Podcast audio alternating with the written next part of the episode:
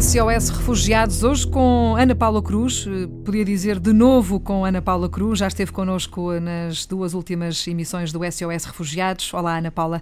Boa tarde, bem-vinda à Antena 1.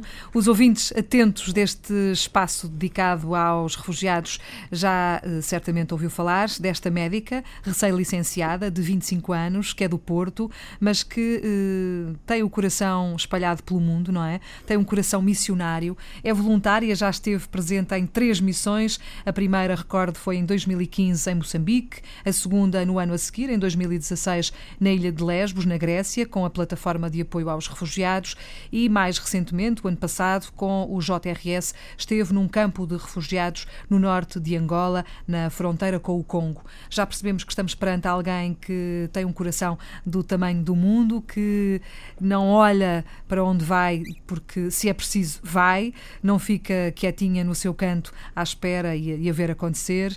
Uh, tal como dizia a Sofia de Melbrenner, vemos, ouvimos e lemos, não podemos ignorar. É mais ou menos isso, não é, Ana Paula? É mesmo. Acho que é, é isso, é esta consciência das coisas que acontecem e da. É quase inevitável. Nós, não é? Quando isto nos dói, é quase inevitável que nós façamos coisas para fazer doer menos a estas pessoas. E uh, acho, que, acho que não há outro caminho. Acho mesmo, acho mesmo que não há outra solução do que não sei partir e não, não sei fazer coisas e, e mudar um bocadinho as coisas de erradas que, que vemos acontecer no mundo. Acho é Aliás, é nós já aprendemos aqui, eu já aprendi aqui com muitas eh, pessoas que por cá têm passado, que às vezes não é só partir. Podemos ficar claro. cá e, e, cá fazer muitas coisas, e Mesmo cá fazer isso. a diferença, e cá contribuir e ajudar para que o mundo seja um bocadinho melhor. Eh, esta sua vontade, se calhar também de ser médica, se calhar também tem muito a ver com isto, não é? Com a vontade de ajudar, com a vontade de estar presente e de poder fazer qualquer coisa. Sim, acho que tem muito a ver. Acho que é assim um desejo muito que depois é muito em comum com a minha profissão e depois também com as minhas missões, não é? Uhum. Que é este desejo de cuidar, de cuidar das pessoas na, numa altura mesmo vulnerável da vida delas, que é, no caso dos refugiados, não é situação tão difícil, mas no meu dia a dia, na situação de doença em que elas, as pessoas claro. estão e vêm ter comigo. Também vulneráveis, consulta, não é? Também, também vulneráveis e com imensas necessidades e com imensa necessidade de cuidemos delas. E acho que isto é transversado a tudo, é cuidar das pessoas e ser-lhes, ser-lhes não sei, coisas útil. boas. É isso. E útil, sobretudo. É isso, é isso, Ana Paula, vamos conhecer um bocadinho melhor a sua última missão. Ana Paula claro. esteve no, num campo de refugiados no norte de Angola, na fronteira com o Congo. Eh, é uma zona do planeta, eh, se calhar, mais esquecida. Não se fala tanto eh, deste, deste conflito e destes campos de refugiados e destas pessoas que têm passado tanto e tão mal. Uh, esteve com o JRS, o Serviço Jesuíta aos Refugiados. Eu gostava que nos falasse um bocadinho desta experiência, de como é que foi lá parar, o que é claro. que fez, o que é que, o que é que trouxe de lá. Pode ser? Claro que sim, claro que sim. Uma coisa que eu acho que me tem ajudado a perceber quando é que é tempo da missão seguinte ou para onde, é que eu acho que cada uma das missões que eu vou fazendo me encaminha muito para a próxima e cada uhum. uma das e o mundo dá-me a conhecer o mundo, não é? E eu conheço o mundo porque já vi coisas do mundo e acho que todas estas missões que fui fazendo, não é? que não são muitas, mas são cada uma delas muito especial e me fez crescer de uma maneira muito diferente, cada uma delas me, me encaminhou para a seguinte e me, e me fez.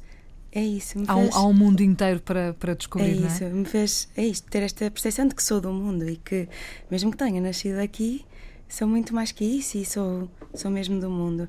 E um, esta decisão, depois de partir agora, assim, nesta última missão para. Um, para a fronteira com o Congo, no norte de Angola, uh, veio de uma, de uma tomada de consciência de, de, e de uma necessidade de ir para um sítio mais perto do conflito, para ir para um sítio onde não sei, onde, não é que as feridas sejam mais recentes, mas onde parece que é mais agudo, parece que é uhum. é mais, não é que seja mais urgente, mas há ali uma necessidade muito, muito grave que eu, que eu tinha de saber dar a resposta e que eu queria muito saber dar a resposta e eu precisava de, de vê-los e precisava de senti-los e precisava de saber o que é que é e, um, e precisava de saber fazer coisas para, por eles e de cuidar deles e, um, e foi o que fez. Foi, é isso. Quando isto se tornou consciente, eu, já nem controlo, eu só. É para ir, nem há, nem há outra opção, eu nem consigo.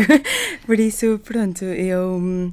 Exato, eu contactei o Serviço dos Direitos aos Refugiados, que fazia parte toda da missão, que um, coordena a missão toda no sul da África, e disse: Olhem, eu sou portuguesa, sou médica, quero muito fazer coisas, quero muito ajudar, onde é que acham que eu sou precisa? Disseram: Olha, entraram desde abril 40 mil pessoas, eh, com 40 mil congoleses em Angola e está um bocadinho caos, tu queres vir? Eu, siga, vamos. É já. Oh, quando é que querem que eu vá? É, é, foi basicamente isso. E então, pronto, eu fui durante três meses, pus uma licença sem vencimento de, não é, do hospital, uh, fui três meses em outubro, novembro e dezembro do ano passado. E um, foi assim, uma uma experiência também muito dura, assim, porque foi um cenário muito mais difícil, não é? É um cenário diferente daquele que encontrou em Lesbos, não é? Completamente. Ah, ah, primeiro porque estava muito mais perto do, da zona de conflito, não é? Eu estava na fronteira, eles, uhum. eles chegavam com e no dia anterior estavam a fugir. É, e, e, eu sentia que em Lesbos havia um tempo de espera que é igualmente doloroso, muito doloroso, claro, uhum. mas ali eu sentia que o processo de cicatrização de todas as feridas que eles traziam estava no início. E, e quer as feridas que eles traziam abertas, não é? De, não sei, das feridas de katanas e das bombas e tudo, coisas por suturar e coisas por, uh, por cuidar, mas também a dor de, do que é perder uma aldeia inteira, de perder família, de, uhum. de perderem-se a eles. E todas estas dores eram muito recentes lá. E doíam muito, doíam mesmo muito. E, e isso Pronto, é uma coisa que é muito difícil, mas também é uma graça muito grande, que é nós podermos sentir esta dor e nós fazemos parte e nós podemos fazer uma coisa para aliviar, acima de tudo isto e de cuidá-los. E um, o que me assustava um bocadinho lá era. Um, eram as condições em que eles viviam. O campo, o primeiro campo, que depois nós fizemos transferência de um campo para outro, um campo com um bocadinho mais, com um bocadinho melhores condições, mas o primeiro campo onde eu cheguei era assim, um sítio assim de terra batida, com tendas todas em cima umas das outras, os esgotos pelo Sem pelo condições meio. nenhumas, não é? Sim, assim, com... sem condições nenhumas. As pessoas viviam todas amontoadas, 5 mil pessoas num espaço mesmo muito pequeno, um, e onde havia muita doença. Havia... Nós tínhamos 500 casos de malária por semana, nós enterrávamos pessoas todos os dias, era, era mesmo duro, mesmo, mesmo duro duro para eles que viam aquilo e viviam aquilo e não tinham outra alternativa. E, um, e é uma realidade que, que o mundo desconhece, não é? É isso. Porque não se fala. É, e o que eu gostava muito era eu. Não é? O que mudou muito para mim foi eu, elas serem muito concretas e eu via-as todos os dias, eu cuidava-as todos os dias eu sabia o nome e tentei falar a língua e pronto. E elas eram muito reais. E o que me doía muito era saber que. E quando elas morriam, tinha de fazer um luto mesmo difícil também, porque elas morriam a mim. E era saber que aqui, não é? Na Europa, as pessoas que me eram próximas, as pessoas que partilham a minha cidade, o meu país, todas estas pessoas que eu conhecia hum. eram completamente ignoradas por elas e que ninguém fazia ideia Exato. do que é que lhes dói que é que o que é que estava a acontecer, não é? Era, é isso. Uhum. Isso para mim era super difícil de gerir, mas por outro lado dava-me uma força imensa de ser a voz destas pessoas e de vir. É isso, nós quando voltamos vimos com a responsabilidade de quem as viu. E isto é mesmo é mesmo uma coisa que tem de nos pesar e que tem de, tem de nos fazer sentir responsáveis. Eu não sou, desde que fiz estas missões, eu não sou mais eu, não é? Eu sou todas estas pessoas que eu vi e que eu tenho de saber representar e falar sobre elas num sítio que já nem as ouve e num mundo que nem as vê. E então Pronto, acho que tenho muito esta missão também. Ana, Ana Paula, hum, é muito bom ouvi-la falar assim, dessa maneira, e deixe-me perguntar-lhe: e medo? É, é uma coisa que, que alguma vez sentiu, alguma vez eh, pensou consigo própria?